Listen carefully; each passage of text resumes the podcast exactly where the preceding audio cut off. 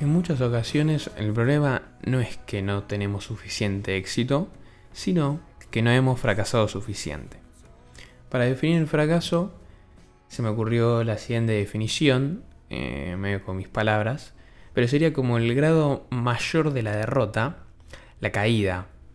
Una manera de definir en una palabra como no puedo más, no puedo hacer más, no conseguí mi objetivo eh, por el cual trabajé y luché, digamos. Y es resumido en una palabra, que es como bastante fuerte el fracaso. Porque escuchar fracaso como que impacta, no es como decir perdí, ¿entendés? Es como fracaso. Y capaz alguno está pasando en esta, en esta situación que siente que fracasó en algo o que es un fracasado simplemente, que es algo como bastante fuerte. Pero si no la tenemos tan presente en la palabra, que la escuchamos de vez en cuando, o porque nos la dicen, o porque sentimos algo así, de esa sensación, es como muy impactante de escucharla. Entonces, la pregunta es, ¿cómo es, el, ¿cómo es que me sentiría un fracaso? ¿O por qué me sentiría un fracaso? ¿O eh, cómo se dio la situación para que termine siendo un fracaso por esto que, que luché o que trabajé y al final no se me terminó dando. Bueno, eh, se podrían identificar eh, a priori cuatro causas que mm, podrían explicar algunas de las situaciones de por qué se daría un fracaso. Yo diría que una de estas cuatro sería creer poder realizar como acciones que están por encima de las posibilidades que tengo.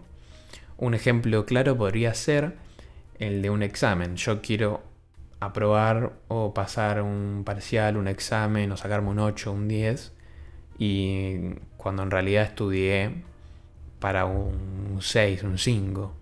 Entonces ahí como que nuestro objetivo por el cual nosotros estamos estudiando es para sacarme un 8, un 9. Pero en realidad las posibilidades que yo tengo, teniendo en cuenta lo que yo estudié, no son para un 8, son para un 5. Entonces, el tema ahí está en que mm, me puedo sentir un fracaso o puedo sentir que fracasé, pero porque yo puse las varas más altas de lo que realmente puedo llegar a dar. Entonces yo ponía la, la vara en un 5, en un 6 y estudiaba para un 5, un 6, capaz no me sentiría un fracaso. Entonces hay que tener en cuenta qué onda las balas que me estoy poniendo o que le estoy poniendo a mi objetivo para poder ver si yo realmente puedo llegar a dar eso y no dramatizar como un fracaso o, una, o perdí o que no pude llegar a lo que me comprometí, entonces soy un boludo. O sea, hay que ver toda la situación y no ponerse metas así por ponerse, sino analizar bien el contexto. Incluso eh, hay veces que eh, esto pasa, eh, se dio un estudio con, atletas olímpicos, que había una sensación que el tercero tenía cuando le dan la medalla de bronce, que no tenía el segundo. Entonces, si nos lo ponemos a pensar, ahí influye mucho la vara que se pone cada uno, porque el segundo sale segundo porque perdió la final, digamos. Entonces, el segundo tenía la vara en ganar la final. Dice, yo llegué hasta acá, hasta la final, y la terminé perdiendo. Entonces, cuando mi vara es ganar y termino perdiendo, ahí es como que se da una situación en la que me siento peor. En cambio, el tercero, si bien perdió antes, para salir tercero, lo, último que tuvo que hacer es ganar. Porque si no ganaba lo último, salía tercero. Entonces ahí la vara es distinta porque dice, yo puedo llegar hasta el tercer lugar. ¿Y qué hago? Tengo que ganar.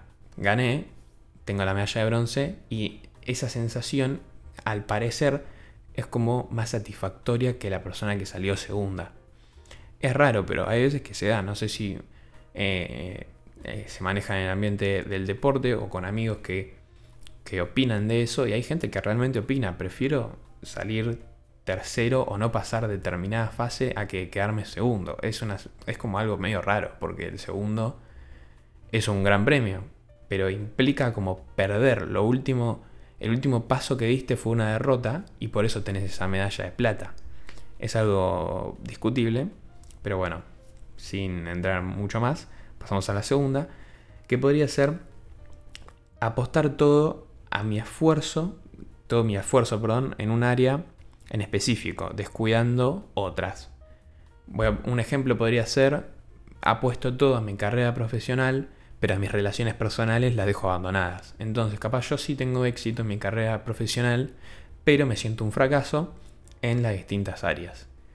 Y eso claramente podría ser una causa de un fracaso, porque si yo no me pongo empeño o no distribuyo bien todas mis prioridades, por así decir, o todas mis áreas, lo más probable es que termine fracasando en alguna o no me termine yendo bien. El fracaso es como también una instancia mucho mayor. Como dije antes, el grado mayor de la derrota. Es como, fracaso no es, no es como perder algo y listo. Sino es como esa sensación de que eh, no puedo más, digamos, no puedo dar más y no terminé llegando a lo que quería eh, conseguir a veces ni de cerca y otras veces capaz que sí puedo estar cerca, eso lo vamos a ver más adelante. La, tercera causa que podría ser son otros, otros factores externos a nosotros que no podemos controlar y un ejemplo claro que se viene a la mente podría ser la pandemia. Yo que sé, estoy empeñado mucho en un proyecto durante años o iba a conseguir algo y de repente vino la pandemia y lo que pudo, y lo que pudo haber sido ya no es más porque, no sé, esta situación no me lo permite. Entonces es algo que no podemos controlar. Lo que podemos controlar sería eh, esas cosas, esas acciones que tienen un efecto según las cosas que nosotros hagamos. Entonces, si yo capaz no puedo controlar la pandemia, pero sí puedo acomodarme a una situación para hacer algo parecido o similar a lo que tenía en mente. Pero claramente hay situaciones, no vamos a negar, que dejaron como imposibilitados a todos por la pandemia y eh, nada, termina siendo o considerándose una persona que fracasó en algo, aunque se puede ver de distintos puntos de vista. El cuarto eh, punto, la cuarta causa sería sentir el fracaso, aunque no necesariamente haber tenido uno. ¿A qué me refiero con esto? Bueno, principalmente con personas que son perfeccionistas, perfeccionistas en, en absolutamente todo, que tienen que buscar el grado perfecto en cada detalle. Entonces así siempre vamos a sentir que no llegamos a conseguir eso que queríamos, eh, eso que teníamos como objetivo, porque capaz yo tenía como objetivo al llegar a tal punto, cuando llegué digo, mm, pero me falta tal cosa o hice tal otra que la podría haber hecho mejor, entonces la tengo que hacer mejor y obsesionarse con eso. Siempre está bueno, eh, digamos, mirar el lado de mejorar, perfeccionarse, pero cuando es obsesivo no se disfruta de lo que se consigue y se, y se puede percibir como un fracaso o como algo que hice mal y que lo tengo que cambiar. Entonces, ahí, en ese punto, se puede ver como que realmente no fracasé, porque capaz sí lo conseguí, pero siempre quiero más. Es como algo del ser humano también. Siempre ser insaciable e ir a por más. Pero si uno no se controla con eso y no sabe apreciar y disfrutar sus momentos, claramente se va a ver perjudicado. Ahora bien, ¿qué puede crear el fracaso? Esto puede verse de distintas maneras, de dos distintas maneras esencialmente. ¿Qué puede crear el fracaso? Me refiero a qué puede generar en nosotros. Entonces, depende de cómo nosotros la optemos, va a tener resultados distintos. El primer caso, claramente, podría ser destruirnos de manera masiva, ver solo el punto negativo, no levantarnos y no retomar aquello por lo cual supuestamente eh, fracasamos, el objetivo que teníamos. Entonces, ese es un punto de vista claramente el peor, porque eh, implica solamente cosas negativas. y remontarnos simplemente a eso y verlo como una parte mala, cosa que claramente no está bien. Y la otra es aprender de él para conducirnos al éxito y conducirnos al éxito, ya sea en ese área o en otra. ¿A qué me refiero con esto? Aprender y analizar los errores, retomar el trabajo realizado, reconocer lo bueno y verlo como una etapa valiosa en nuestra vida no puede concluir del todo bien porque supuestamente fue como un fracaso o algo que no, terminó bien porque al final el fracaso no es en el proceso, el, fracaso lo vemos cuando tenemos el resultado y decimos, bueno, no salió bien. Capaz en, el proceso podemos tener esa sensación de que no estamos haciendo las cosas bien, pero el resultado se puede terminar dando.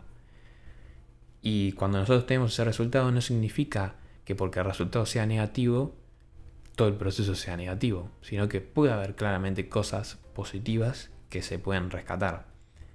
Entonces de esa manera nos motivamos para lo próximo, para lo que venga, ya sea en ese área como dije antes, o eh, en otra completamente distinta, pero valorar eso y verlo como algo bueno. Voy a poner un ejemplo de cómo el fracaso se puede ser, puede ser motivante para llegar al éxito.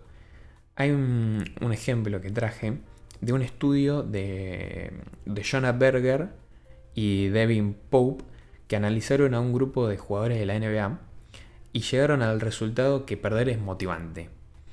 Los equipos que terminaban el primer cuarto, o sea, el básquet tiene eh, cuatro cuartos, o sea, son dos, eh, dos etapas del juego, que está compuesta. La primera parte sería el primer cuarto y el segundo cuarto. En la NBA son de 12 minutos cada uno. Y bueno, la segunda parte es el tercer cuarto y el cuarto cuarto. También de 12 minutos. Entonces, los, lo que mm, determinaron que los equipos que terminaban en el primer cuarto perdiendo por una ligera desventaja tenían grandes probabilidades de ganar el partido basándonos en la motivación que tenían. O sea, sabiendo que con esa pequeña ventaja tenían que dar más para poder llegar al éxito, llegar a ganarle al rival y sabiendo que tienen posibilidades. O sea, claramente acá se ve cómo se fijan en las cosas eh, buenas, en, en, cómo mejorar a sí mismos para que no suceda lo mismo que pasó en el primer cuarto y darlo vuelta y sobreexigirse más, digamos, esforzarse más, sobreexigirse no, está mal, esforzarse más sería la palabra, para poder llevar el partido adelante. Ahora, uno podría pensar, bueno, son deportistas profesionales, atletas, capaz la motivación eh, pasa por eso, sus experiencias, entonces, bueno, la motivación no es lo mismo que una persona común y corriente, por así decir.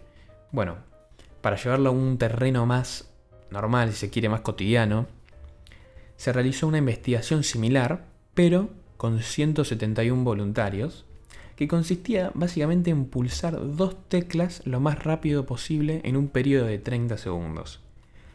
¿Qué, ¿Qué, sucedía con esto? Bueno, el objetivo era ganarle al contrincante. Tenían un contrincante, le tenían que ganar pulsando dos teclas lo más rápido posible en un intervalo de 30 segundos. Entonces, luego de esos 30 segundos, se toma un descanso para advertirle al participante el puntaje de su contrincante. O sea, le dicen, mira, el chabón que te, que al que te estás enfrentando sacó 60.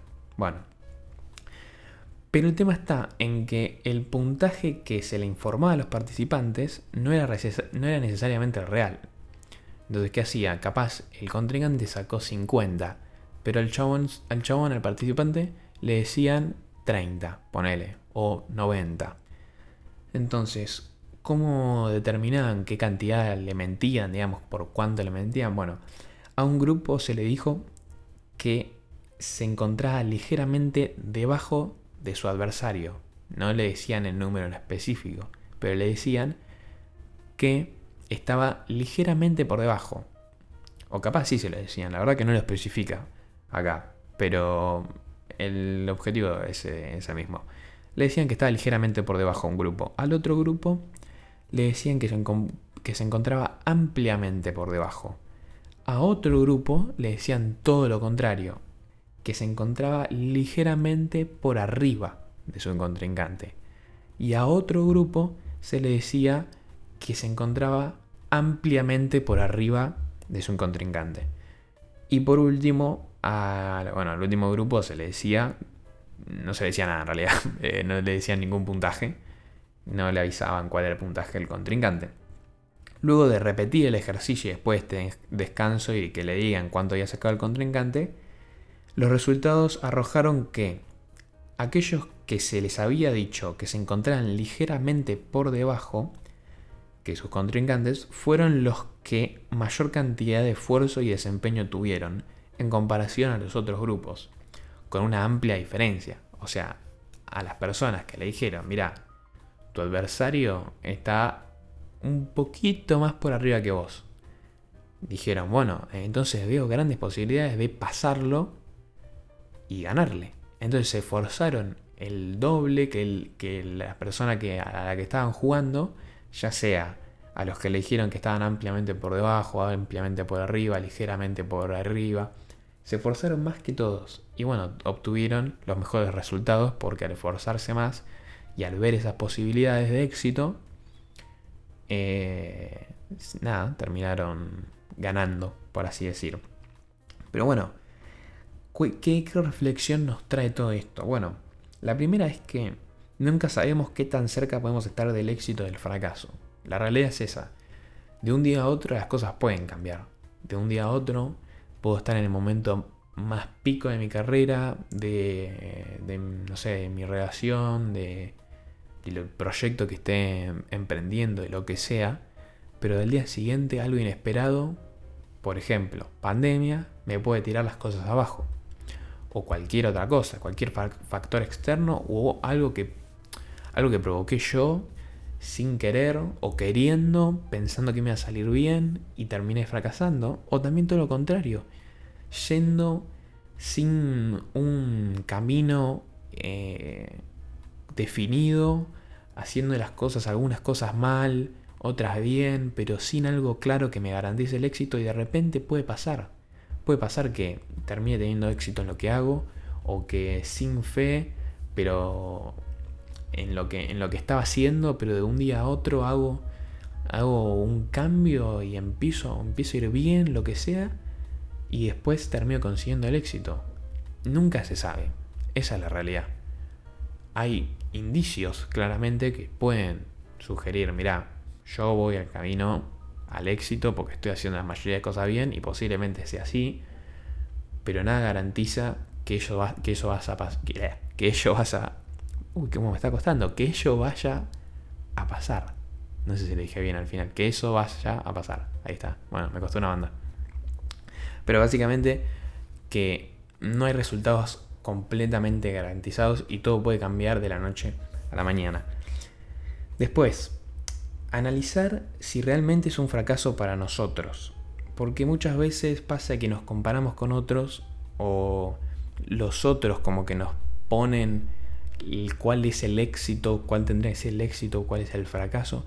Y capaz para nosotros no es así, pero nos creemos esa, esa idea y al final tomamos como éxito o fracaso algo que para nosotros no es. Entonces cuando llegamos a eso, no nos sentimos como nos dijeron que nos teníamos que sentir, o como se siente, o como nosotros capaz no nos dijeron, pero nosotros lo vemos y no nos sentimos de la misma manera, porque juega mucho la ambición que tiene cada uno, las experiencias de cada uno, la vida de cada uno, y la motivación que tiene. Hay muchas cosas distintas.